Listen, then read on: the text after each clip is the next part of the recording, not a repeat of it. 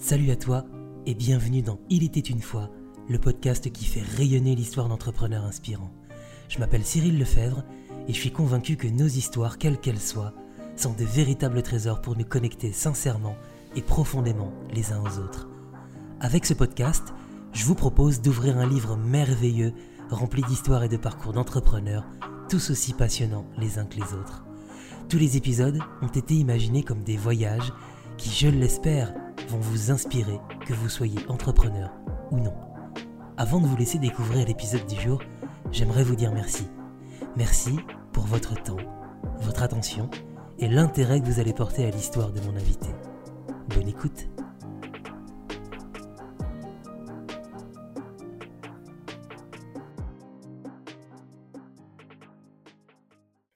Je suis convaincu que pendant trop longtemps, on s'est trompé sur ce qu'est le travail.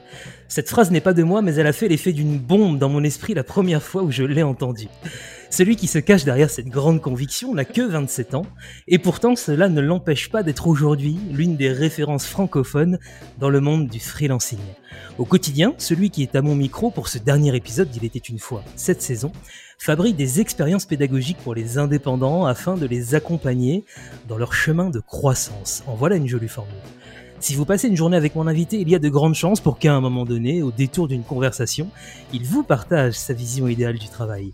Une vision dans laquelle le travail vient au service d'une vie sur mesure et où il s'apparente également à un outil de transformation pour transformer sa propre vie et celle des clients que l'on souhaite servir. Que vous fassiez connaissance avec lui par le biais de son excellent podcast Young Wild and Freelance, ou par sa newsletter, ou encore les différents contenus qu'il partage régulièrement sur ses réseaux sociaux, apprêtez-vous à vivre une expérience. Sa recette magique son amour inconditionnel pour l'être humain dans toute sa complexité, couplé à sa fascination pour le pouvoir des questions. Des questions qui percutent, qui font réfléchir et qui provoquent des déclics. Mon invité du jour répète souvent qu'il aimerait parfois être un petit vieux assis sur un banc pour observer les passants afin d'imaginer leur vie. S'il avait un pouvoir magique, je crois qu'il adorerait se mettre dans la tête de ses clients pour comprendre exactement ce qu'ils ressentent face à tous les enjeux qui jalonnent leur vie d'indépendant. Et eh bien aujourd'hui, c'est plutôt l'inverse que je lui propose. Je l'invite dans un voyage au cœur de son histoire pour qu'il nous explique comment Thomas Burbidge est devenu Thomas Burbidge. Salut Thomas, comment vas-tu? Waouh Alors, je tiens à te dire, Cyril, c'est la meilleure introduction de tous les podcasts que j'ai fait de ma vie. Vraiment. Incroyable. putain. C'est 25 milliards de fois mieux que la question Présente-toi, s'il te plaît, Thomas. Donc, merci pour ce moment. On pourrait appuyer sur Cut maintenant. Je serais déjà euh, ravi de ce qui s'est passé. Eh ben, c'est parfait. Eh bien, écoutez, à très bientôt pour une nouvelle saison.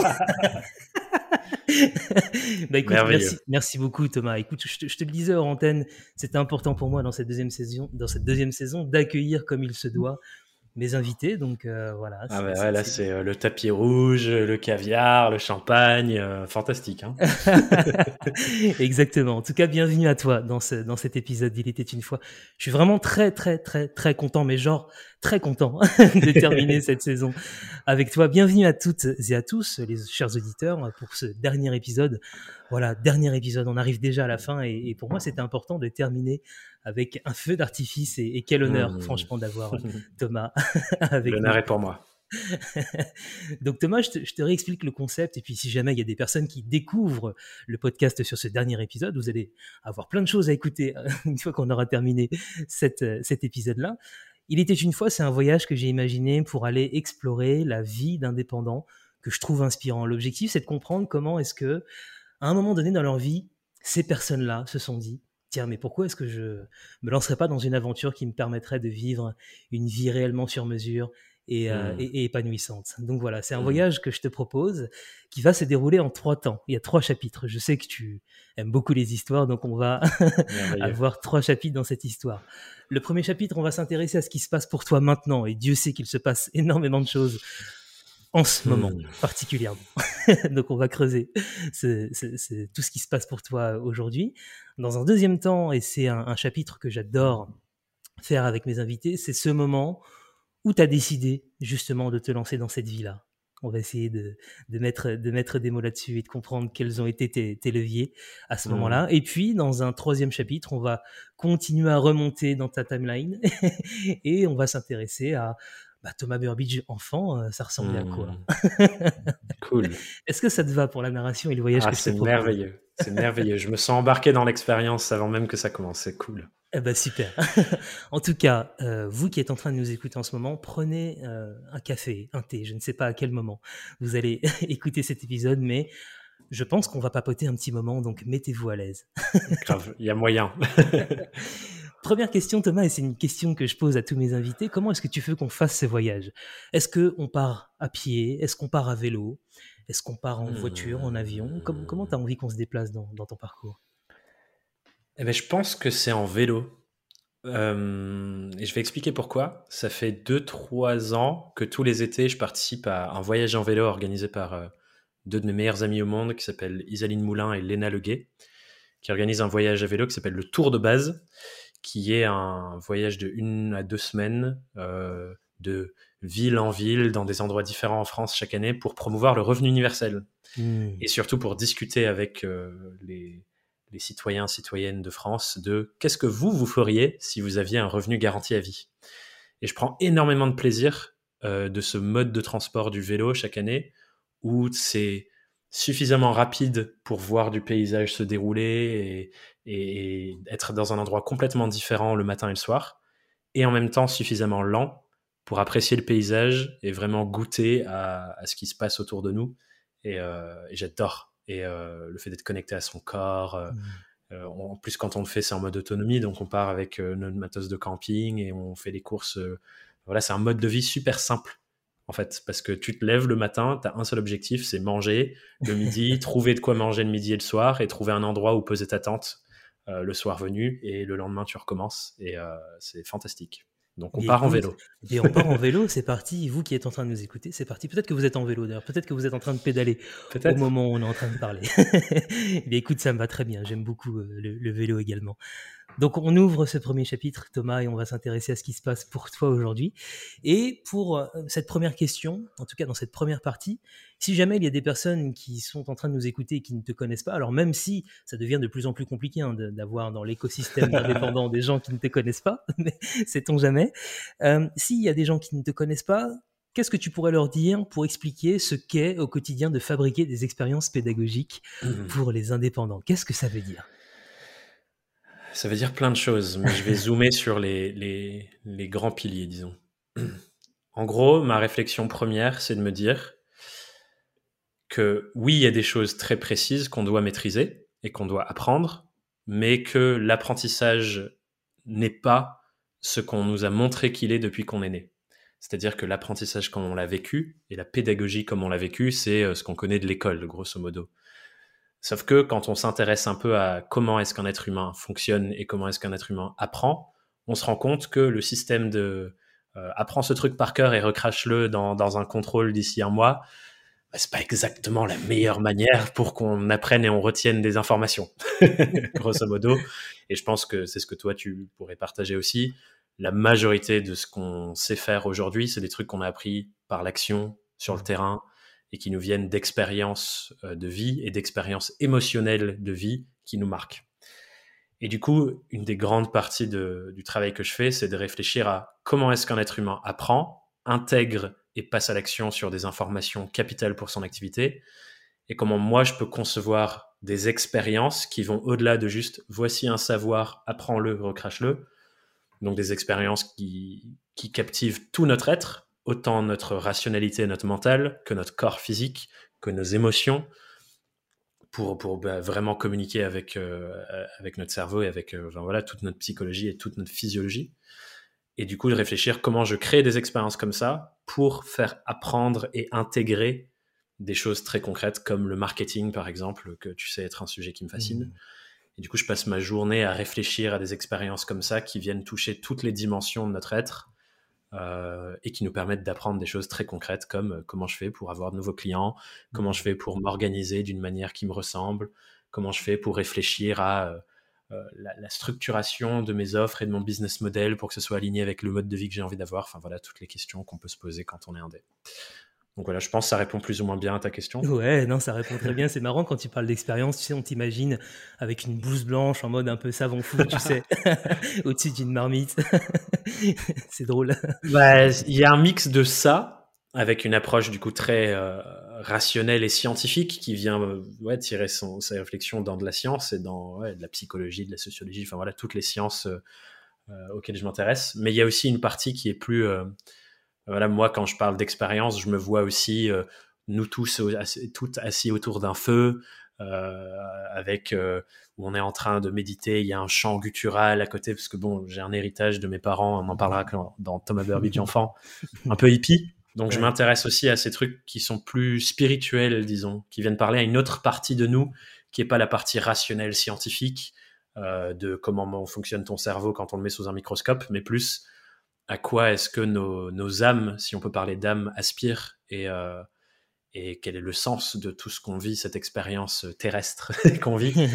du coup, je vois aussi ça, moi, comme image quand je parle d'expérience, c'est des choses mmh. qui nous marquent et qui laissent une empreinte sur euh, notre être. J'aime bien euh, ce truc de dire notre être. Donc, ouais, c'est vrai. je vois ça aussi comme image apparaître. Ouais, c'est vrai que ça c'est quelque chose effectivement, je trouve qui est caractéristique de justement des expériences que tu proposes. Il y a vraiment ce souci de, de, de faire des choses aussi qui ne sont pas périssables et qui mmh. peuvent voilà qu'on peut reprendre comme ça même plusieurs années après. Et je trouve que mmh. c'est une approche qui justement pour le coup transforme. Et, et justement, mmh. si on s'intéresse justement aux personnes que tu accompagnes, donc les indépendants, qu'est-ce que tu ressens toi quand ces indépendants justement tu les vois passer des piliers, euh, passer des caps importants dans leur vie. Euh, c'est quoi? C'est un mélange de, de, fierté de, mmh. ça, te connecte à quoi quand tu vois euh, des gens ici et là franchir des trucs de fou? Ben, Beaucoup d'émotions déjà, clairement. Mmh.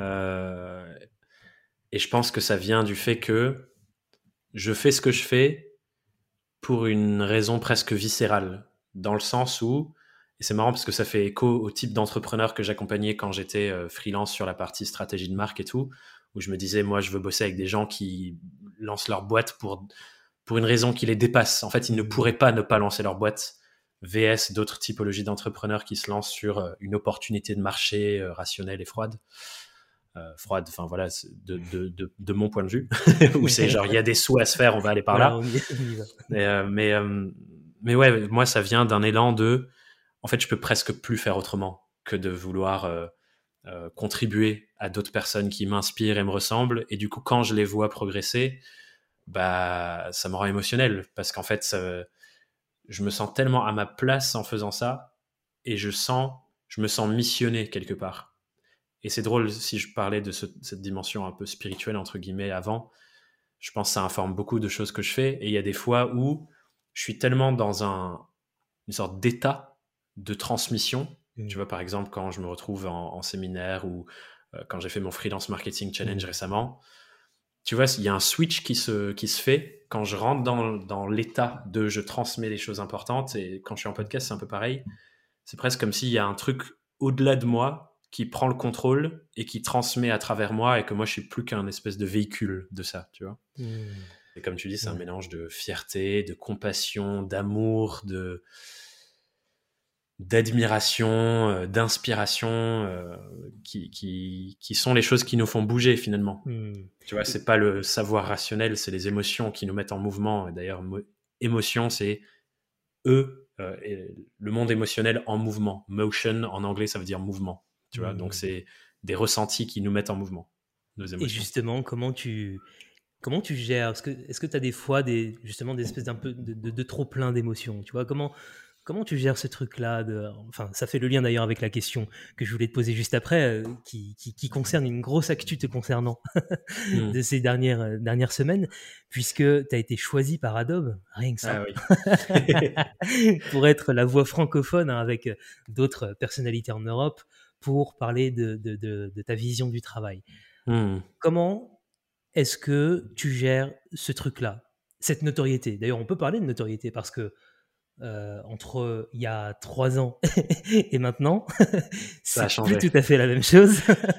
et comment tu gères ça, ce truc-là Parce que du coup, il y a, j'imagine pas mal de mmh. sollicitations. comment on gère euh, ce truc-là?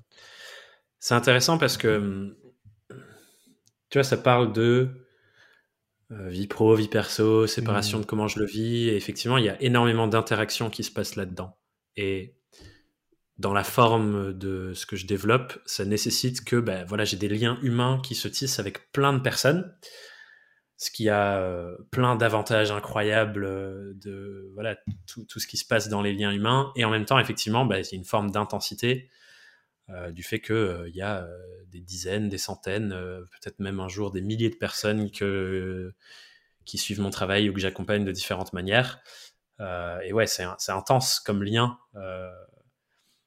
comme lien à avoir. Donc, la majorité du temps, je le vis plutôt bien, dans le sens où je me sens tellement à ma place et aligné qu'en fait, c'est assez fluide. Et en même temps, il y a des fois où euh, j'ai une part euh, que j'appelle l'ermite qui. Euh, tu vois, il y, a un moment où le, le vase est trop plein et il y a ouais. une goutte qui tombe, et là, j'ai besoin d'être dans mon coin et que personne me parle. Et, et, et, de m'isoler un peu et de jouer aux jeux vidéo pendant une journée en mode euh, je suis dans ma grotte, tu vois. pour, pour vivre dans un monde parallèle. C'est pour ça que je joue souvent aux jeux vidéo, c'est parce que je vais dans un monde parallèle où j'ai plus les préoccupations de ce monde-là. Mmh. Euh, et du coup, ça me permet de m'échapper et de me ressourcer. Et du coup, je pense que ouais, ça c'est, euh, enfin voilà, c'est la contrebalance de beaucoup d'interactions humaines. À un moment donné, on peut pas tout gérer et il y a un truc qui déborde. Donc, je sais pas si j'ai des méthodologies pour le gérer. Je pense que je suis pas le plus structuré là-dessus, mais ce qui m'aide, c'est que je suis tellement amoureux de ouais.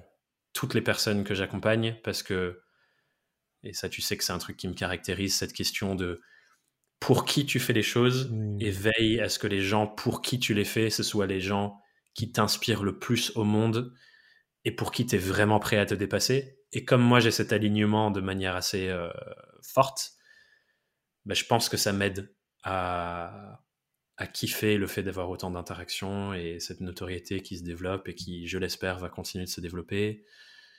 Euh, donc il y a ça, ça c'est le premier truc, c'est l'alignement avec les gens. Et je dirais que le deuxième truc, c'est l'alignement avec le message, dans le sens où j'ai vraiment le, la conviction, euh, enfin je suis hyper aligné avec ce que je défends, tu vois. Mmh.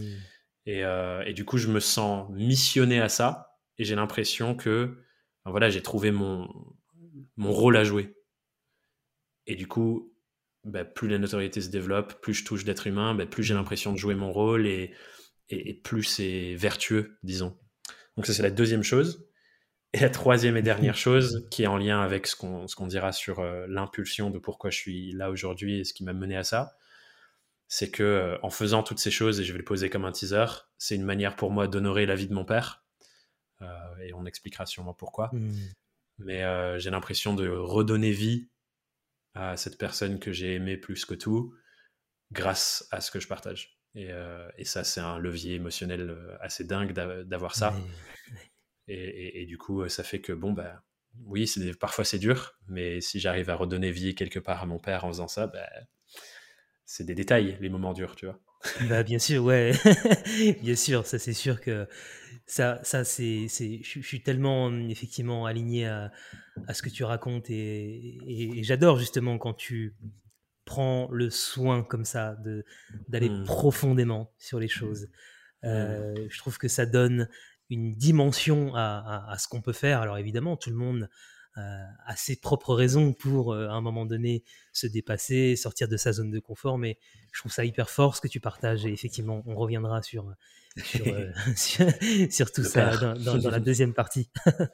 et, et est-ce que tu dirais aussi que, que dans cette ascension, parce que maintenant aujourd'hui il y a la merveilleuse Diane qui est avec toi dans cette, yes. dans cette aventure que, que vous avez certainement écoutée dans cette, dans cette deuxième saison qui est venue au micro d'Il était une fois. Est-ce que tu dirais que son, son arrivée dans, dans, dans, ton écosystème, dans ton univers, justement aussi ça t'aide à, à, mieux vivre ce, ce chemin-là? Ah mais clairement. Clairement parce que dans le développement de toute ma vision que je pourrais te dresser sur, je pense, 25, les 25 prochaines années, c'est très clair pour moi là où je vais, là où on va, parce que c'est un exercice que j'adore faire euh, et que je trouve important. Mais clairement, pour aller vers là, ça a été un soutien incroyable de commencer à, m'entourer. Euh, et, et, Diane, euh, depuis l'année et quelques qu'elle est là et qu'elle travaille avec moi, Elle a un engagement fou dans le projet, ce qui est incroyablement soutenant. Tu vois, c'est pas juste quelqu'un qui est là pour bossouiller et faire ce qu'on lui demande. Euh, enfin voilà, elle est grave inspirée par tout ce qu'on fait et je trouve que c'est hyper important. Mais c'est un soutien de dingue, d'autant plus qu'on se complémente bien sur, euh, sur différentes choses. On n'a pas envie d'avoir le même rôle, on n'a pas envie de faire la même chose dans, dans le projet. Et, euh, et du coup, c'est un soutien, c'est un soutien fort parce que bah, c'est plus juste moi et ma tête. C'est ok, on est en train d'aller pas à pas vers euh, quelque chose de beaucoup plus grand. On est de plus en plus coéquipiers en fait. Mmh. Il n'y a, a, pas tant cette relation de c'est moi le boss et c'est elle la presta, tu vois. C'est ok, on est en train de gérer un projet à deux comment on fait? Et comment on fait pour euh, trouver des solutions aux problèmes et, etc. Donc ouais, soutien de dingue, vraiment. Ok. Et tu te vois, toi, en fait, euh, parce que là, du coup, aujourd'hui, c'est une personne. Je crois qu'il y a d'autres personnes qui vont arriver potentiellement euh, incessamment sous peu. Mais tu, hmm. tu, te vois, toi, comment tu te vois, en fait? C'est quoi le, le, truc idéal pour toi? C'est avec beaucoup de monde ou comme une équipe assez resserrée? Ben, J'ai toujours eu la vision de l'équipe autour. Parce que j'ai hyper conscience que pour atteindre le niveau d'impact et de déclinaison de ce qu'on fait au niveau où je le vois, je peux pas gérer tout seul, c'est inhumain. Même si là, jusqu'à maintenant, j'ai fait énormément de choses tout seul quand même. Mais j'arrive au stade où euh, bah, j'ai envie de, moi, aller plus profondément sur certaines choses, ce qui nécessite d'avoir d'autres gens qui gèrent d'autres choses autour. Donc j'ai toujours eu la vision équipe. Je sais pas te dire exactement le nombre. Je pense que en gros, la forme que je vois pour le futur, c'est qu'on ait différentes activités connexes. Mmh. Genre là, il y a toute la partie pédagogique et expérientielle. Je vois une ouverture sur euh, une marque de papeterie-bureauterie, où en mmh. gros, l'idée, c'est quelles sont toutes les choses dont un indépendant a besoin pour penser un environnement de travail grave à son service. Donc, ça mmh. peut aller du, du carnet, enfin, divers carnets sur mesure à des bureaux qui montent et qui descendent avec tous les bons accessoires pour un indé, enfin voilà ce genre de mmh. truc. Donc ça, je vois ça comme une sorte d'entreprise parallèle où j'aurais juste le rôle de la vision et ce serait pas moi qui gérais, donc il y aurait une équipe pour ça. Euh, je vois aussi des, des espaces et des lieux de co-living, co-working en ville, à la campagne, pour avoir des expériences immersives euh, de vie et de travail dans différents cadres. Et là, une autre équipe. Donc je pense que moi, je serais toujours le plus impliqué dans la partie pédagogique, où on mmh aurait une équipe 15-20 personnes. Mais ensuite, quand on prend l'écosystème au sens global, là, je pense que ça grossit euh, quand même pas mal parce que l'idée, c'est de répandre sur plein de choses hyper complémentaires pour, euh, pour tous les domaines de vie des indépendants, grosso modo. Ok, c'est super intéressant de, de voir à quel point en fait tu arrives à, vraiment visualiser ce dont tu as envie. Je pense que c'est un conseil d'ailleurs. C'est ultra clair. mais c'est clair qu'on peut donner, je pense, aux gens qui nous écoutent. Toi, tu t'encourages en fait vachement les gens à, à, se projeter au maximum pour qu'à un moment donné, on pose la première pierre de cet idéal-là. Ouais. Ben, je peux donner la raison derrière, peut-être. C'est. Je pars du principe que le potentiel humain, il est quand même plutôt infini. Tu as juste besoin d'ouvrir le Guinness Book of Records pour te dire ah ouais, en fait, les êtres humains, ils sont capables de, de tout, autant de manger euh, je ne sais combien de burgers en, une demi-heure que de faire pousser leurs ongles à 12 mètres de long. Euh, ou de sauter incroyablement haut. Enfin voilà, on est capable d'énormément de choses. Le potentiel humain, je pense qu'il est, vraiment euh, très proche de l'infini. Et donc, sachant ça, bah, ce potentiel, il faut l'orienter quand même. Mmh. Parce que sinon, si on le répand un peu dans tous les sens, on tourne en rond et, et on construit jamais grand chose. Donc, déjà pour orienter notre potentiel, à mon sens, c'est hyper important d'avoir ce niveau de questionnement profond de Ok, j'ai 80 années à peu près sur cette terre, on m'a offert plein de ressources. Qu'est-ce que j'ai vraiment envie d'en faire? Qu'est-ce qui m'inspire d'en faire? Qu'est-ce qui m'énergise d'en faire? Et donc d'avoir ça pour donner une direction. Et ensuite, moi, pourquoi est-ce que je taffe autant sur la clarté de la direction à des horizons 25-30 ans, et plus court aussi, mais aussi long, c'est que plus on a de clarté, de précision et de focus, plus notre psychologie tout entière nous permet de capter ce genre de choses. Il y a une partie du cerveau dont beaucoup de coachs parlent, qu'on entend revenir souvent, qui s'appelle le système réticulé activateur de son mot bien savant et relou. Mais en gros, si on, si on caricature, c'est la partie de notre cerveau dont le rôle est de d'éliminer 90% des informations qui nous entourent pour nous montrer les 10% pertinents par rapport à euh, ce qu'on cherche à faire. Et donc, si on ne définit pas ce que c'est ce qui est pertinent pour nous, en ayant des objectifs précis ou en définissant voilà la vision de ce que j'ai envie de construire, ben, le cerveau il pioche un peu au hasard et du coup il nous montre des trucs random. Et l'expérience de quand on comprend comment ce truc-là fonctionne, c'est tu achètes une bagnole, une fois que tu as acheté cette bagnole, tu la vois partout, alors qu'avant tu la voyais pas. Ou quelqu'un te dit ah putain t'as vu ce film là, il, il, il a l'air ouf et tout, et tout d'un coup tu vois des affiches partout, alors qu'avant tu les voyais pas. Et c'est juste que cette partie de ton cerveau est câblée sur ah tiens information, maintenant je te la filtre dans le monde, alors qu'avant je te la filtrais pas. Donc c'est pour ça que pour moi c'est important d'avoir ce niveau de précision, c'est que je sais que ça savoir où ça met tout mon être au service d'aller le construire et le faire, le chercher. Et je détecte des choses dans le monde qui m'entoure différentes parce que je sais où je vais que si j'avais pas défini ça. Magnifique. Bien écoute, je pense que c'est une très belle façon de refermer ce premier chapitre. Il y a déjà beaucoup de choses hyper intéressantes, mais ça, je, n'en doutais pas. Et comme avec tous les invités, finalement, on a affaire vraiment à des, à des témoignages qui sont euh, tellement cool. Je suis vraiment trop content. Hmm. et, peut-être que je peux dire une dernière chose sur un truc qui est très actif en ce moment, parce que si le sujet c'est qu'est-ce que je traverse en ce moment, je pense que c'est le truc que je traverse le plus. Je suis un peu dans une phase de, de transformation personnelle, mmh dans le sens où depuis les quelques derniers mois, je pense grosso modo depuis cet été, je suis entré dans, dans la phase de passer du modèle solopreneur, entre guillemets, où mmh. je suis pour la majorité du temps seul aux commandes dans une micro-entreprise, à un modèle euh, CEO d'une boîte et du coup passer gens en société, recruter, enfin voilà, tous ces trucs du modèle euh, seul, modèle euh, en grossit pour développer un truc plus gros. Ce qui n'est pas l'aspiration de tout le monde, mais qui était la mienne. Et du coup, je vois à quel point, tu vois, c'est une vraie transformation personnelle. Au-delà de savoir comment tu recrutes, comment tu manages, enfin voilà, les trucs techniques, j'ai vraiment la sensation depuis ces derniers mois de vivre un truc de muer d'une peau de serpent pour, euh, pour avoir une peau plus large, tu vois. Hmm. Et c'est hyper intéressant parce que ça touche à plein de niveaux euh, en moi, euh, autant dans mon fonctionnement que dans mon état d'esprit, que dans comment je structure et je fais les choses. Enfin bref, ça touche à plein de choses. Mais c'est vraiment hyper, hyper intéressant comme transition de vivre ça. Donc ça, c'est hyper présent en ce moment. Ouais, écoute, euh, cool de, partager ça avec nous. non, mais c'est génial parce que pour le coup, euh, je pense que euh, peut-être que certaines des personnes qui nous écoutent ont vécu ce truc-là et, se remémorent ce, moment-là, ou d'autres vont vivre ce moment-là aussi. Donc c'est toujours intéressant d'avoir le point de vue des, personnes qui sont au cœur de, cette transformation-là. bah écoute, Thomas, on, va refermer cette première partie très très riche. On va remonter sur le vélo, on va, on, va continuer à avancer pour ouvrir le deuxième chapitre de cet épisode. Et pour commencer ce deuxième chapitre, Thomas, j'aimerais que tu nous parles de cette période du coup où, si je dis pas de bêtises, tu pars de Brive pour arriver à Paris.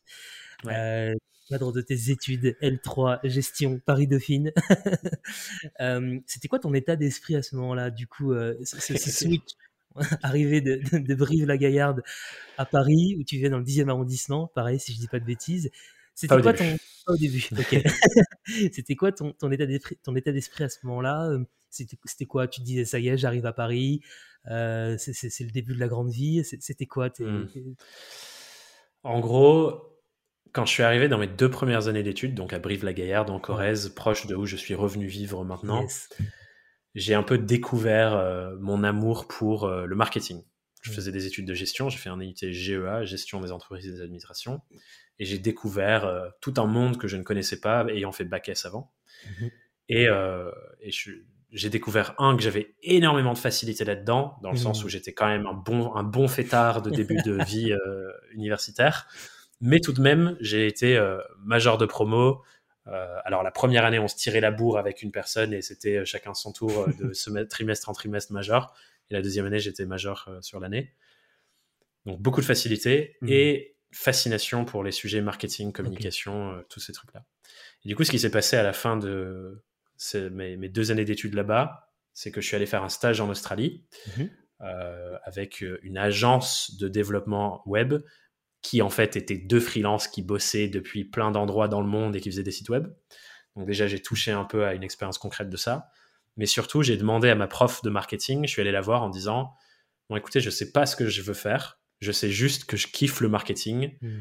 et que j'ai envie de creuser là-dedans. Qu'est-ce que je devrais faire à votre avis? Et il se trouve que elle, elle avait fait Dauphine Donc, super belle école. Et elle me dit, mmh tu devrais tenter d'aller à Dauphine. Ils ont un des meilleurs masters marketing de France. Et ça, ça a réveillé une sorte de entre guillemets rêve d'enfant qui était en fait le rêve de la société pour moi, mais que j'avais internalisé comme le mien, qui était devenir quelqu'un d'important, mmh. quitter la campagne, avoir beaucoup d'argent, tout ça. Mmh. Et du coup, quand elle m'a dit ça, j'étais là en mode ah ben ouais, elle a raison. Si je veux devenir quelqu'un, ça se passe à Paris, ça se passe pas à Brive-la-Gaillarde. et du coup, je suis allé euh, passer les entretiens à Dauphine. Bon, ils m'ont mis une grosse tarte dans la gueule déjà pendant l'entretien en disant euh, mais, mais c'est où Brive-la-Gaillarde On n'a jamais entendu parler. Tu es la première personne de ton IUT à prétendre rentrer à Dauphine. Tu sais, tu vas arriver à Paris, tu n'auras pas d'amis. Tes mmh. notes, elles vont passer de 18 de moyenne générale à 4. Euh, enfin, ils m'ont défoncé à l'entretien. je pense que c'était un peu un challenge, tu vois, parce qu'en gros. Comment j'ai répondu, c'était en mode, moi je m'en bats les couilles de ce que vous dites, je suis pas ici pour me faire des potes, je suis ici pour bosser et, euh, et, vous montrer ce que je veux. Grosso modo, c'était un peu ça ma ligne éditoriale de cet entretien. Mais quand je suis sorti, euh, sachant que moi je suis arrivé avec mon costard trop grand, euh, mes, petites pochettes plastiques, et à côté de moi il y avait des gens genre costard tout taillé, mallette en cuir, genre en mode, ils savaient ce que c'était Dauphine. Moi je suis arrivé petit campagnard, j'avais aucune idée de ce que c'était, tu vois, j'avais aucune idée de la réputation de la fac, rien. J'arrivais en touriste, c'était fou. Et, euh, et du coup je sors de l'entretien en mode, bon, bah ça c'est foiré. j'avais eu la merveilleuse idée de ne faire que une demande, et du coup c'était ma seule demande. Et la semaine d'après, je partais en Australie pour mon stage. Donc, je me suis dit, bon, bah, je vais faire mon stage et je vais partir en woofing après. Et, je rentrerai l'année prochaine pour recommencer, quoi. Sauf qu'ils m'ont rappelé quand j'étais en Australie pour que je revienne. Et du coup, j'arrive à Paris. On est en, août 2014. Mmh. Euh, et j'arrive pour commencer les cours. J'avais trois mois de cours intenses avant de commencer l'alternance parce que je rentrais en alternance.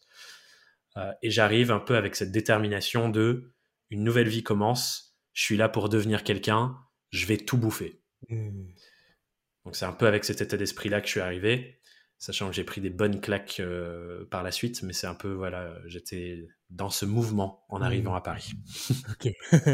Quand tu parles de, ouais, de claques, c'est quoi? C'est sur le milieu, sur les gens que tu as rencontrés, sur les, sur les missions, c'était quoi? La première, c'est sur euh, le fait de trouver mon alternance. En gros, j'étais un peu le, le bambin des campagnes en arrivant dans la classe. C'est-à-dire que la, les 95% des gens de ma classe venaient, avaient tous fait Dauphine avant. Et donc, il n'y a pas le même formatage. Et les deux, trois premiers mois, on devait trouver notre alternance. Euh, en gros, y on avait une date butoir en octobre euh, à laquelle on devait devoir trouver notre alternance. Sinon, les gens qui étaient à Dauphine qui n'en avaient pas repassaient en formation initiale, donc normal, juste l'école. Et les gens qui n'étaient pas de Dauphine à la base ciao ciao, vous êtes expulsé parce qu'on n'a pas de place pour vous si vous n'avez pas votre alternance. Donc, grosso modo, j'avais une sorte de, de, compte à rebours de euh, soit t'es viré, soit on continue. et j'ai galéré à mort à trouver une alternance parce que tout le monde me disait que, enfin, j'avais, j'avais très peu d'expérience pro, j'avais juste un stage de, de 3-4 mois euh, en, Australie. Enfin, si, j'avais un autre stage, mais stage d'observation à la compte première année, deux semaines, enfin voilà, ça vaut rien, tu vois. Et, euh, et du coup, j'ai galéré, j'ai passé je ne sais combien d'entretiens, genre les je ne sais combien de CV, enfin c'était ultra euh, dur. Mmh. Et j'ai trouvé une semaine avant la date butoir où je devais me faire tège de l'université, l'alternance, la meilleure, enfin c'était le meilleur entre le meilleur boîte que j'aurais pu espérer parmi toutes les tous les entretiens que j'ai passés. Mmh. Donc c'était le cabinet de conseil Capgemini Consulting à la défense. Et c'était formidable et tout s'est super bien coupé. Mais déjà cette première claque de la violence du marché de l'emploi à Paris et du fait que euh, à chaque entretien, on me disait en fait, t'as pas de niveau. Mmh. Ça, c'était une bonne claque. Ça a nourri des choses intéressantes en moi parce que du coup, ça a créé beaucoup de détermination. euh, où euh, après ce processus de recrutement hyper difficile, je me suis juré plus jamais tu seras face à quelqu'un qui te dira que t'es pas une opportunité et que tu seras pas le premier sur la pile. Euh, et peut-être qu'on parlera de ça après, mais ça nourrit ma fascination pour le marketing d'autant plus, d'autant plus le marketing de moi en tant que personne. Euh, mais ouais, ça c'était la première claque, et la seconde c'est euh, celle qui vient une semaine après. ouais, c'est ça. Hein, c'est, Après le début de mon alternance. c'est ça, le début de mon alternance, effectivement, que, que, que, je connais et que des personnes qui te connaissent également connaissent certainement. effectivement, le 7 novembre 2014, alors donc, tu viens de terminer la, ta première semaine dans ton cabinet, du coup, à la défense, il y a un drame qui survient dans ta vie, effectivement, le, décès de, ton père. Et moi, je me souviens avoir été très marqué et très touché par ce drame, et également surtout parce que tu disais dans l'un de tes articles sur une série d'articles justement consacrés à, ton père, où tu expliquais qu'en fait, au moment où euh, ton papa, euh, voilà, il y avait, il y avait ce drame, toi, au même moment, finalement, mmh. à Paris, tu t'effondres en larmes, mmh. euh, sans raison, et comme si tu étais finalement connecté à ce qui lui arrivait. Est-ce que, avec le recul, avec les années qui ont passé, quel, mot tu mets là-dessus? Est-ce que tu arrives à expliquer ce qui s'est passé? Ça, enfin, ça dépend si ce qu'on entend par expliquer, c'est donner des raisons rationnelles que notre cerveau arrive à comprendre. Ça, je pense que j'en serais incapable toute ma vie. Ce que je pense s'être passé, la raison pour laquelle c'est autant un levier émotionnel pour moi, cette histoire-là aujourd'hui, c'est tout cas la post-rationalisation que j'ai donnée à ce truc, c'est que mon père, au moment où il part et qu'il quitte euh, cette expérience de vie euh, sur Terre pour vivre peut-être autre chose, mais on ne saura jamais, jamais, il y a, il y a quelque chose de l'ordre de Thomas, j'ai un message à te faire passer. Mmh. Et que du coup, le moment où lui part, ben en gros, j'ai le contrepoids qui tombe sur moi de voilà, genre, prends conscience qu'il se passe un truc. Et que forcément, émotionnellement, on était très liés. Et en gros, du coup, pour recontextualiser la chose, c'est effectivement, je rentre de ma première semaine en alternance en mode j'ai trop envie de raconter à mes parents cette semaine de dingue que j'ai vécue, etc., etc. Et genre 500 mètres avant d'arriver euh, chez moi, parce que j'habitais à Courbevoie à l'époque, donc je rentrais de la défense à pied. Ouais, euh, 500 mètres avant d'arriver à ma coloc, j'ai ouais, j'ai la sensation qu'il y a un poids qui tombe du ciel, qui m'écrase, et je me mets, genre, je lâche mon sac et je me mets à presque pleurer dans, dans la rue et perdre mes moyens et être à bout de souffle et tout. Et, euh, et ouais, plus tard, je me suis dit, dans la corrélation, c'est plus ou moins exactement le même moment où mmh. mon père perd connaissance pour la dernière fois de sa rupture d'anévrisme, où en gros, euh, c'est un vaisseau sanguin qui pète dans le cerveau et qui inonde le cerveau de sang. Du coup, c'est le moment où son cerveau tenait plus, il, il tombe, dans, tombe dans les pommes euh, pour plus jamais se réveiller. Et ouais, c'est à des minutes près parce que je me souviens plus des horaires exacts et tout, mais c'est plus ou moins exactement le même moment, quoi. Donc ouais, je l'ai post-rationalisé en mode, il y a un truc en lien avec cet événement qui est important que tu dois capter pour toi, ta vie. Parce que toi, tu restes. Moi, je reste ici. Eh Lui n'est plus là, mais moi, je reste.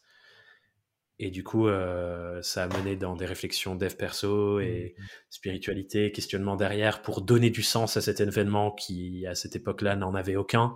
Je le vivais en mode victime de la vie, de pourquoi ça nous arrive à nous.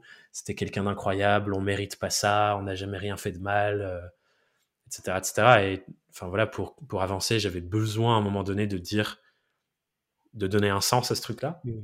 Et voilà, cette corrélation de ce que j'ai vécu dans la rue quand, il, quand lui s'effondre, euh, ça, ça, construit le sens que je donne à cet événement aujourd'hui. Et, et, tu te souviens du, du déclic, justement? C'est-à-dire tu es, au fond de la piscine et ce moment où, tu sais, où, tu, où tu remontes, où tu commences à, à, avoir ce switch dans ta tête. Mmh. comment tu as fait à ce moment-là pour justement te dire, à partir de maintenant, cet événement-là, ce drame, finalement, ça va devenir. Je change le, sens du truc. Bah, du coup, ça a pris quand même quelques années, je pense. Ça a pris, c'est un processus qui a duré à peu près deux ans, il me semble. Enfin voilà, courbe du deuil que la plupart du monde des gens connaissent. Si vous connaissez pas, tapez sur Google courbe du deuil, vous verrez les étapes. Je les ai traversées exactement comme ça, comme je pense tout être humain. Donc ça a duré ouais, à peu près deux ans, il me semble. Où en gros, le déclic, il commence à se faire quand je suis dans ma deuxième année de master. Ok où je commence à sortir d'un état, euh, je suis le poète maudit, je m'habille en noir, euh, je suis une victime de la vie, et je commence à changer un peu comment je regarde cet événement. Et il n'y a pas un grand déclic, je pense qu'il y a plein de petits moments, il y a ma rencontre avec le développement personnel, euh, via des lectures, des podcasts, des pratiques, des... Enfin, voilà, plein de choses.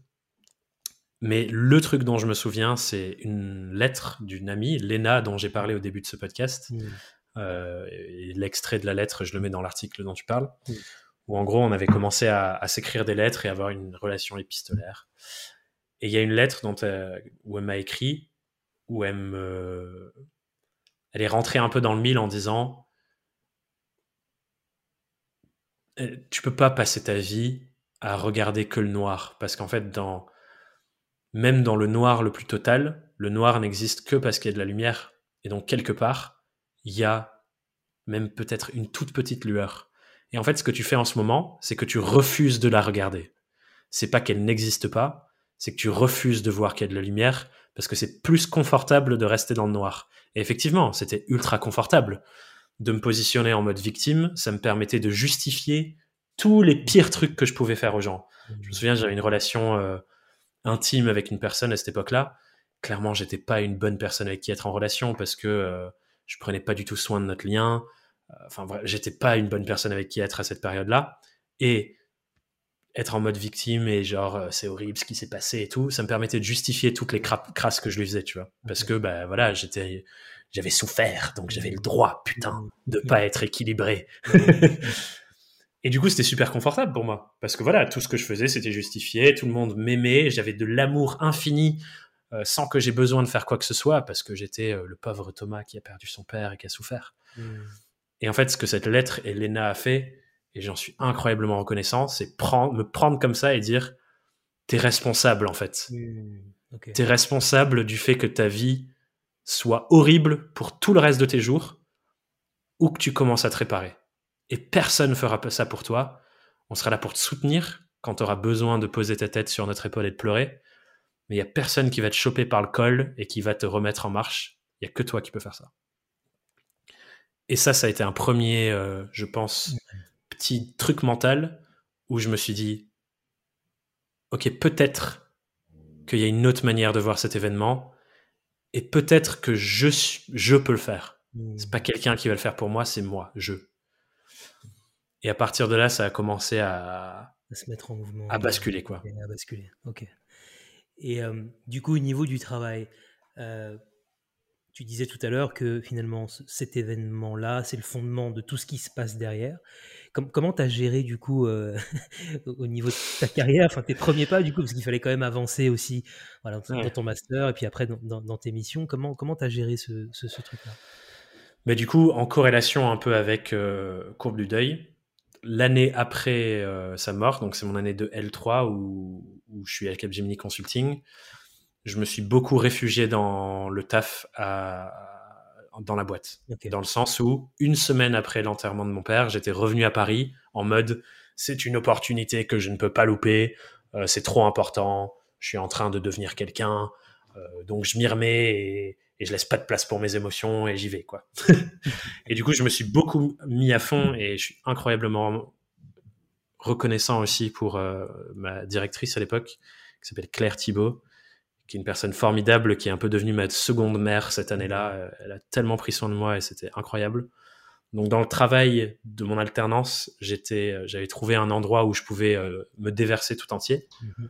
Mais tout le reste de ma vie, c'était très complexe, notamment à l'école, où je suis passé cette année-là avec 10,04 de moyenne, où on voulait me faire redoubler. Et en gros, j'ai passé mon année de L3 simplement parce que ben, on a dit, on sait que c'était une année difficile pour toi on te, jette une fleur et on te fait passer quand même, même si à la base tu devrais pas passer. Quoi. Ok.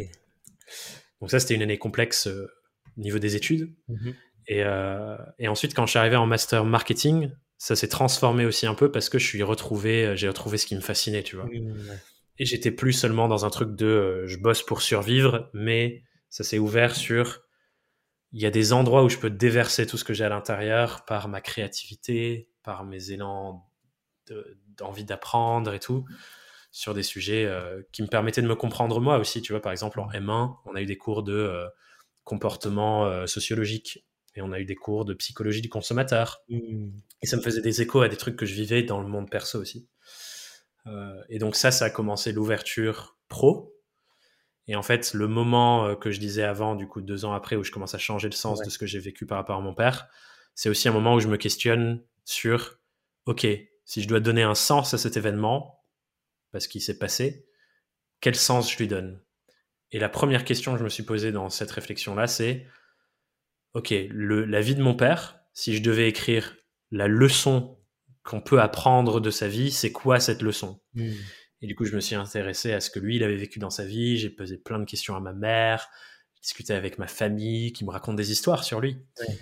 Et en gros, en assemblant un peu tous ces morceaux-là du puzzle, je me suis rendu compte que la leçon la plus importante que je pourrais tirer de sa vie, c'est de vraiment suivre ce que ce qu'on appelle euh, son, son- sa référence intérieure et pas suivre la référence extérieure de ce que le monde lui dit de faire. Hmm. Et en gros, mon père vient d'une famille où ses deux parents étaient docteurs, consultants reconnus. Son père a écrit des livres sur la productivité des usines. C'était un consultant qui allait partout en Europe, qui a traîné mon père quand il était enfant en Pologne, en Italie, à Chypre, euh, pour bosser pour des clients. Mhm. Et donc, il y avait un niveau d'attente assez haut sur euh, ce que mon père devait faire de sa vie. D'autant plus que c'est, il est dernier d'une fratrie de quatre. Ses grands frères ont fait des trucs de ouf. Ah ouais. Il y en a un, il a, il a euh, créé tout un mouvement de protection pour les avocats en Colombie parce qu'il y avait plein de trucs avec la mafia et tout. Et bref, c'est une personne ultra respectée en Colombie. Il me semble que c'est la Colombie. Euh, dans ça, enfin bref, ils ont fait des trucs de ouf. Hmm. Et lui, c'était le petit dernier, le petit hippie, qui voulait aller à des concerts, aller en festival. euh, euh, Enfin voilà, tu vois. Ouais. Du coup, à un moment donné, il a, il a écouté sa référence intérieure pour dire Je sais que vous attendez des choses de moi, mais ça, c'est votre vision de la vie. C'est pas la mienne. Et la mienne, c'est acheter une vieille ferme défoncée en Dordogne. On est anglais, il habitait en Brighton à l'époque. Acheter une vieille ferme défoncée à- en Dordogne, la retaper de mes mains et en faire un havre de paix pour moi et ma famille qui arrive. Il n'avait pas rencontré ma mère encore à l'époque, mais il voulait euh, une famille. Et le fait de faire ça, malgré les attentes de la famille, de l'entourage, du fait qu'il a fait des études, enfin tout ça, là je me suis dit waouh. Il a, il, a, il a écouté ce qu'il avait vraiment envie de vivre et il a, il a été OK d'être un peu évincé par sa propre famille et euh, que sa propre famille se moque de lui quelque part pour vivre ce qui était vraiment important pour lui. Et ça, ça a été un déclic qui m'a fait me questionner sur OK, pour moi, ça ressemble à quoi? Exactement. et c'est là, du coup, parce que finalement, toi, t'as- si je dis pas de bêtises, t'as jamais, du coup, été salarié, t'as jamais été. euh, En fait, t'as été direct. À part l'alternance. À part l'alternance. Trois ans d'alternance. Direct, euh, direct dans le, dans le monde de l'indépendance. Donc, c'est, finalement, ouais, c'est le fruit de toutes ces réflexions qui te font dire. Bah moi ma vie ouais effectivement ça ressemble à, à ce chemin-là et, euh, et que- comment comment t'as t'as vécu du coup ce, ce, ce truc-là? Et, et tes premiers Mm. pas dans, dans, dans ce mode de vie là Mais en fait, au tout début, c'était pas tant me dire c'est ce mode de vie que je veux, c'était Ouais. plus un moyen pour une fin. En fait, je me suis dit, ok, si je veux avoir du contrôle sur à quoi je veux que ma vie ressemble, sachant Mhm. que à l'époque, j'avais quoi? J'avais, euh, je sais pas, tu sors d'études, t'as 23 ans, Ouais, 22 ans, 23 Mhm. ans. Je savais pas. Tu vois, j'avais pas toutes les Mhm. réponses. J'étais encore jeune. euh, euh, je voulais juste passer du bon temps avec mes potes, faire des soirées, grosso modo. comme tous les euh, jeunes Comme tous les. voilà, à cet âge-là, voilà. Mais je me suis dit, je sais pas encore. Mais si je veux, au moment où je sais avoir les clés et avoir le pouvoir sur à quoi ça ressemble, ben ça se construit ce pouvoir-là. Et donc, il faut pas que je sois dépendant de la volonté d'autrui sur où je dois être, qu'est-ce que je dois faire, quand est-ce que je dois le faire. Et là, je me suis dit, OK, il n'y a pas 36 000 solutions. faut que je sois un dé. Et même à l'époque, je, je traînais beaucoup dans l'écosystème entrepreneurial en mode Mhm. startup. Je faisais beaucoup de partie d'une asso euh, Mm. entrepreneuriale à Dauphine. Et même ça, je me disais, en fait, si je monte une startup, je suis quand même dépendant. Je suis dépendant de mes investisseurs parce Oui. que c'est eux qui détiennent le capital et qui me disent, ben euh, voilà, il nous faut, de, il faut qu'on retrouve notre sous, donc on va faire ça. Je suis dépendant de mes salariés parce que si j'ai des salariés, bah, il faut que je, faut que je les nourrisse parce qu'ils dépendent de moi. Donc, enfin voilà, plein de dépendances que je voulais pas me m'octroyer à l'époque. Et donc, je me suis dit, ok, en fait, il faut que je sois à mon compte, il faut que je sois solo, Mm. il faut que je puisse exactement définir tous les contours de mon travail. Et c'est en ayant le pouvoir sur mon travail que j'aurai le pouvoir sur ma vie dans la forme actuelle de la société. Et on verra si le revenu universel arrive un jour. je le souhaite parce que du coup, ça change un peu la donne. Bien sûr. Aujourd'hui, pour moi, avoir le pouvoir sur ta vie, ça passe par le fait d'avoir le pouvoir sur ton travail. Hmm. Et comment tu as fait pour euh, aller travailler quand même avec des marques qui sont quand même euh, enfin, assez, euh, assez, assez importantes? Enfin, J'imagine il y a la question du réseau, il y a... mais comment finalement tu as, façonné tout cet écosystème pour, pour in fine, bah ouais, travailler quand même dans, sur des missions assez, assez solides, quoi? Ouais. Moi, ce qui est le plus marché pour moi dans mon aventure freelance au sens stratégie marketing, enfin voilà ce que je faisais avant pour des clients, avant mmh. d'avoir la forme que je fais aujourd'hui sur la transmission, mmh. ça a clairement été le réseau. Euh, j'ai jamais fait de prospection, j'ai jamais bossé via les plateformes, mais j'étais très bon pour rentrer dans un écosystème, créer de la confiance au sein de cet écosystème et donc que mon nom soit divulgué au sein de cet écosystème. Je l'ai fait à plusieurs niveaux. Le premier niveau, je l'ai fait, c'est dans un collectif d'indépendants qui s'appelle Lab Company, qui est encore actif avec euh, la personne qui a été mon mentor à l'époque, qui s'appelle Patrick Charny, que j'ai rencontré assez tôt via une collègue de ma classe. Mhm. Euh, et du coup, j'étais fasciné par le modèle du collectif. Euh, j'ai beaucoup euh, discuté avec lui.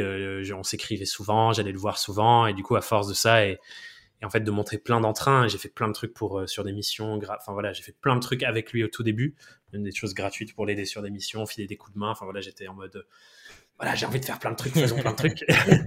ça a fait que ben, il m'a placé sur des missions, j'ai appris plein de choses à ses côtés, patati patata. Jusqu'à un moment donné où j'ai bossé dans un incubateur de freelance, euh, de, un incubateur de start-up avec, euh, avec un client euh, sur une mission de repositionnement, voilà. Et ça s'est tellement bien passé que dans cet incubateur, mon nom est passé. Euh, ce qui m'a permis de bosser avec une autre boîte, puis une autre boîte, puis une autre boîte. Et euh, du coup, ainsi de suite. Dans l'incubateur, en gros, c'est quand il y avait un sujet de repositionnement de marque ou de pivot pour travailler sur la marque, c'est Thomas à qui on pense. Hmm. Donc ça s'est passé là. Ça s'est passé dans l'écosystème euh, des Startup Weekend, où en gros, je suis rentré là-dedans, je suis devenu coach pour les Startup Weekend et pour d'autres et pour d'autres, et mon nom se passait. Et en gros, de fil en aiguille, j'avais tous ces réseaux un peu en toile d'araignée qui se sont étendus jusqu'à un moment où il y a le directeur d'une boîte de prod qui me dit écoute, on est en train de chercher euh, un planner strat pour bosser sur une mission de repositionnement euh, de marque. Euh, c'est une compète. On est en train de monter une, une équipe avec que des indépendants pour faire face à des agences comme BETC, ce genre de trucs. Et ton nom m'a été donné. Est-ce qu'on peut se rencontrer? Et du coup, je me retrouve à bosser sur une compète pour Carambar et aller en finale contre Rosa Parks. Enfin voilà, des trucs comme ça. Mmh et pas être choisi parce qu'on choisit l'agence, parce que c'est une ah agence et on choisit pas les freelances, ah, parce que voilà, on sait pas. Même si on adore leurs idées et on va prendre leurs idées et les filer à l'agence, mais voilà, on va prendre l'agence. Donc ça, bosser sur, euh, j'ai fait une autre, une autre compète via quelqu'un de réseau de mon écosystème freelance qui bossait pour une agence, qui cherchait quelqu'un et du coup qui m'a choisi moi. Et c'est, j'ai pour l'idée, euh, pareil, une compète contre BETC pour, euh, cette fois-ci c'était Christophe, la marque de, d'argenterie de, luxe euh, incroyable. Et pareil, on fait la compète, on bat plusieurs agences, on va en finale et alors en finale ils choisissent BETC parce qu'on mmh. choisit l'agence et que le directeur marketing il avait été embauché pour sauver la marque. Et du coup il avait un peu euh, les chocottes, je pense, de faire le bon choix. Donc il s'est dit si je choisis BETC, on m'en voudra jamais à moi.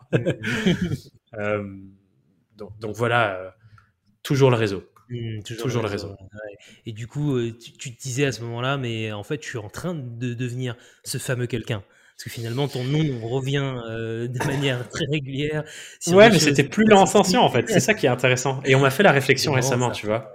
Je l'ai partagé, je sais plus, dans une story ou un truc. Et il y a quelqu'un qui m'a dit, ben maintenant, t'es quelqu'un. Regarde Adobe, tu vois. Genre, j'ai eu ma tronche pendant quelques jours sur la homepage d'Adobe pour notre campagne. Et et je lui ai dit, putain, c'est drôle, parce que j'y avais pas pensé. Parce qu'en fait, c'était plus, tu vois, genre, à l'époque, quand je suis monté à Paris, c'était le truc qui vient de l'intérieur, c'est je veux devenir quelqu'un, tu mm. vois, et c'était peu importe comment, je vais être consultant, je vais être machin, je vais gagner plein de sous, on s'en fout, il faut juste que je sois quelqu'un. Et dès le moment où j'ai lâché ça, et je me suis concentré plus sur de, la pratique, de craft, comme on dirait en anglais, bah, j'ai oublié ce truc-là. Hmm. Et c'était plus l'intention. Et en fait, peu importe, tant que je sentais que ça me nourrissait moi et que ça nourrissait les gens en face, je savais que j'allais dans le bon sens. Et il se trouve que l'effet secondaire, c'est entre guillemets de pouvoir dire que, que je suis devenu quelqu'un. Mais, euh, mais c'était plus ça l'intention. Hmm. Et juste un dernier truc pour finir sur le réseau, parce que je hmm. pense que c'est important que je le dise le réseau, ça a été le truc le plus fort pour moi, sachant que je n'en avais aucun pour commencer. C'est souvent le truc qui revient quand on parle de réseau, c'est ah mais moi j'en ai pas. C'est bien pour les gens qui en ont, bah mais moi j'en ai pas. et et, voilà, enfin, moi, j'ai personne que je connaissais à Paris. Je suis arrivé de nulle part. Mm. Comment on fait du coup Si je donne des trucs concrets et techniques, la question c'est le premier truc qui m'est venu, c'est identifier des gens qui sont déjà en contact avec les gens avec qui toi tu veux être en contact. C'est ce qu'on appelle des nœuds de réseau. Quand je suis entré dans l'écosystème indépendant, là, euh, qui traitait des sujets marketing, communication, euh, design, le boss de cet écosystème-là qu'il avait monté, clairement, c'était quelqu'un qui était en contact avec plein de gens avec qui moi je voulais être en contact en tant que client. Donc c'était une personne avec qui créer une relation, c'était clé. Donc déjà identifier ce genre de personnes-là, et ensuite euh, créer un rapport avec de la proximité dans le sens où pour que quelqu'un nourrisse tes besoins, il faut que tu nourrisses ses besoins en premier. Et ensuite, on va dans euh, euh, ce qu'on appelle le biais de réciprocité euh, en psychologie, qui est quand tu as tellement donné à quelqu'un, bah, la personne elle est là, ah, comment, comment je peux te rendre? J'ai envie qu'on soit sur un pied d'égalité, j'ai pas envie de juste que tu me nourrisses. quoi.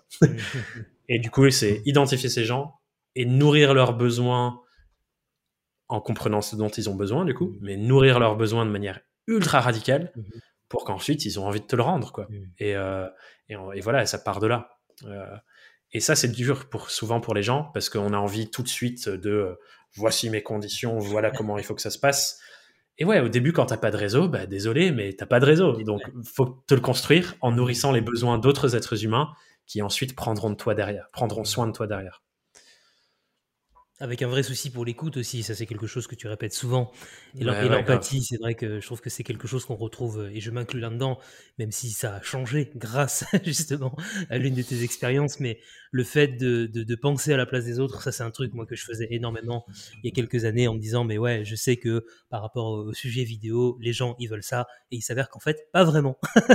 Donc ça c'est un truc, euh, c'est un truc je trouve qui fait la différence pour le coup d'avoir cette capacité de de, de, de, de questionner et d'écouter le plus possible pour, euh, pour vraiment délivrer euh, des choses sur mesure. Ce dont la personne a besoin, grave. Et ce, si je reprends l'exemple de Patrick au début, qu'est-ce qu'il avait besoin? C'était un jeune qui vient secouer le palmier de tous les seniors avec qui il bosse, avec des nouvelles méthodes et genre une énergie débordante pour euh, créer des trucs. Et du coup, j'ai rempli ce rôle en mode, ok, bah très bien, vas-y, on va secouer le cocotier, quoi. je suis chaud. et du coup, c'est ça qui a fait que voilà, ça nourrissait ce dont il avait besoin et, il me l'a rendu merveilleusement bien.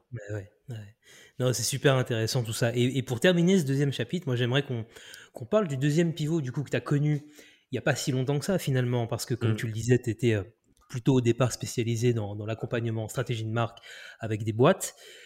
À quel moment euh, dans ton esprit, il y a ce truc où tu te dis, moi, finalement, là, j'ai envie de plus en plus d'aller sur ce truc de transmission avec mmh. les indés. Qu'est-ce qui se passe dans, ta tête à ce moment-là Et c'est quoi les conseils, justement, que tu pourrais donner à des gens qui seraient aussi comme ça sur plusieurs terrains de jeu et qui, tu vois, qui, il y a une espèce de truc, tiens, je sens que je dois choisir un truc, mais je sais pas comment. Comment tu as fait ça? Alors, il y a deux, deux niveaux. Mmh. Il y a la première fois que j'ai goûté à ça, puis il y a le moment où je décide de me consacrer pleinement à ça. Mm. La première fois que j'ai goûté ça, euh, c'est dans l'écosystème indépendant dont je faisais partie, des jeunes qui sortent d'école qui me posaient des questions. Parce que du coup, on avait euh, un lien de similitude. J'étais un jeune qui s'était lancé il n'y a pas longtemps, et en même temps, j'étais plus avancé. Euh, et donc, c'est pas, il parle pas à quelqu'un qui a 30 ans de bouteille et de carrière. Et en même temps, du coup, j'étais plus avancé qu'eux, donc j'avais des clés. Et je me suis rendu compte à ce moment-là que j'adorais prendre le devis de quelqu'un et dire attends alors ça c'est pas hyper compréhensible on va refaire comme ça. Euh, regarder les prêts et dire alors tu pourrais peut-être faire mieux comme ça on va présenter ça en premier machin tout, tout, tout, tout. et j'adorais ça. Mmh. j'adorais ça. Et de voir ensuite que la personne elle était là putain trop bien mon client il a adoré ça a super bien passé j'ai signé et tout j'étais en mode oh là là c'est bien ça. Donc ça j'ai goûté et voilà il y a un côté un peu grisant. Et ensuite ça, ça, ça a évolué puis il y a eu la rencontre avec euh, mon associé, meilleur ami, coloc, euh, Marie Lanazza, mmh. qui euh, m'a introduit dans le merveilleux monde du coaching, mmh. qui a été ma coach, mmh. et qui un beau jour, en 2018, au mois de mai, m'appelle à 7h du mat en mode Thomas, j'ai une idée, toi tu es un boss en marketing, moi j'ai moi, la partie coaching accompagnement, viens en unit nos forces et on fait un truc de malade pour les autres freelances. Et ça a commencé l'aventure qui aujourd'hui est le programme SURF. Donc ça, c'était le deuxième truc en mode, oh, il y a un truc intéressant à faire. Des... on, pose un pied. Et ensuite, euh, toutes les briques, podcasts, machin qui sont accumulés, jusqu'à le moment où je décide de vraiment pivoter et lâcher mes missions euh, freelance marketing. C'était fin 2020. J'étais sur une grosse mission pour une super belle startup de, euh, de la civic tech qui veut apporter une, plein de nouvelles choses pour changer l'organisation gouvernementale. Enfin bref, des trucs pour vraiment être à l'écoute des citoyens. Donc, sujet hyper stimulant mentalement. Genre, j'étais ultra aligné avec tout ce qu'il faisait et tout. C'était vraiment cool. J'étais en mode, waouh, trop bien comme mission. Et en même temps, j'avais euh, construire ses offres. Mmh. Je venais de sortir Inside Freelancing, euh, la communauté. Enfin voilà, je sortais des nouveaux trucs pour les freelances. Et je me souviens clairement d'un jour où je rentre dans mon bureau. C'est pas celui-là, c'était un autre. Je me pose à mon ordi et dans mon calendrier, il y a une journée entière pour construire le brand book de euh, la, la marque pour qui je travaillais. Et je me suis assis et j'ai senti mon énergie faire ah et genre vraiment descendre en mode j'ai pas du tout envie de vivre cette journée. Alors que la veille, quand je bossais sur un truc pour les indés en mode transmission, mon énergie, vouf, mmh. elle décolle. Et je suis en mode, waouh, je suis trop heureux de vivre cette journée. Mmh. Et en fait, je me suis rendu compte que la seule raison que je, pour laquelle je restais dans mes missions free, c'était la stimulation intellectuelle que j'y trouvais. C'était que ça me mettait dans des sortes, genre je sortais de ma zone de confort parce que c'était des, bah voilà, genre euh, grosse boîte en gros pivot qui veut faire une levée de fonds de plusieurs millions, qui me fait confiance pour construire la marque pour ça. Bonne grosse sortie de zone de confort à chaque fois, tu vois. Du coup, j'étais en mode, en fait, c'est ça qui me plaît, mmh. plus que le fond de ce que je fais. Mmh. C'est la sortie de zone de confort. Et je reste que pour ça. Et je reste pas parce que ça m'inspire ce qui m'inspire plus, c'est la transmission. Et quand j'ai senti ça, et ça, je pense, c'est un conseil, c'est observe ton énergie. Au-delà de la partie rationnelle, observe où est-ce que naturellement ton corps te porte, ton énergie te porte, ton inspiration te porte. Et agis aussi à partir de là parce que c'est une forme d'intelligence qu'on sous-estime finalement. Et on a tout autant de neurones dans l'estomac que, que, là-haut finalement. Enfin, je sais pas si c'est tout autant, mais en tout cas, on en a beaucoup aussi là sur ce truc viscéral. Tu vois, quand on dit je sais pas, je le sens pas, hmm. ça veut dire que euh, voilà, c'est une autre partie de nous qui parle, qui est hyper hyper smart. Euh, et du coup, c'est là où je me suis dit ok, bah, on va dire au revoir aux clients un à un, et on va se focus à 100% sur la transmission. Et est-ce que le l'envie de revenir du coup pas très loin de là où tu as grandi. C'était la suite logique finalement, c'est-à-dire que pour euh, vraiment mettre toutes les chances et, optimiser au maximum toutes les expériences que tu as envie de transmettre, est-ce que ça passait de toute façon par quitter Paris ou est-ce que c'est plus une opportunité? Enfin, Il y a un peu de tout. Il y a un peu de tout. Hein. Hmm. Il y a un peu de tout. Il y a un premier truc de... En fait, il y a eu concours de circonstances au tout début le Covid arrive. C'était dans un moment où je venais me séparer de, de, ma copine de l'époque et j'étais sur des canapés chez des potes euh, un peu à l'arrache depuis un mois. Et il y a le confinement euh, en Italie. Je me dis, oh là là, ça arrive, ça sent pas bon. Annonce d'une euh, de Macron qui va parler la semaine d'après sur, sur la télé. Et je suis là, ok, ok, ça c'est la merde, on se casse.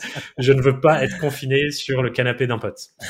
Donc je me barre de Paris, je vais chez ma mère, milieu de la campagne en Dordogne effectivement, la semaine d'après, confinement. Euh, et, et, en fait, d'être dans cet endroit-là, et je suis resté genre trois mois sans bouger de chez ma mère, donc tout le confinement plus ce qui est venu après, j'ai eu l'inverse de ce que beaucoup de gens ont vécu pendant le confinement, j'ai eu l'impression d'avoir retrouvé ma liberté. Dans le sens où j'allais dans la forêt tous les jours, j'avais des grands espaces, on n'avait pas de voisins, je respirais, j'avais pas tout le brouhaha social. Et ça, je pense, c'est une mmh. expérience que plein de gens ont vécu pendant le confinement. De mmh. tout d'un coup, t'es plus obligé d'être tout le temps en lien social, surtout quand tu es à Paris et que tu sors boire des verres tous les soirs. Enfin voilà, mmh. la vie sociale se coupe. T'as plus d'autre choix que d'être avec toi-même et avec ce que tu as vraiment envie de faire. Et du coup, je me suis rendu compte que putain, en un jour, je peux bosser ce que je bosse normalement en quatre jours à Paris. C'est fou quand même.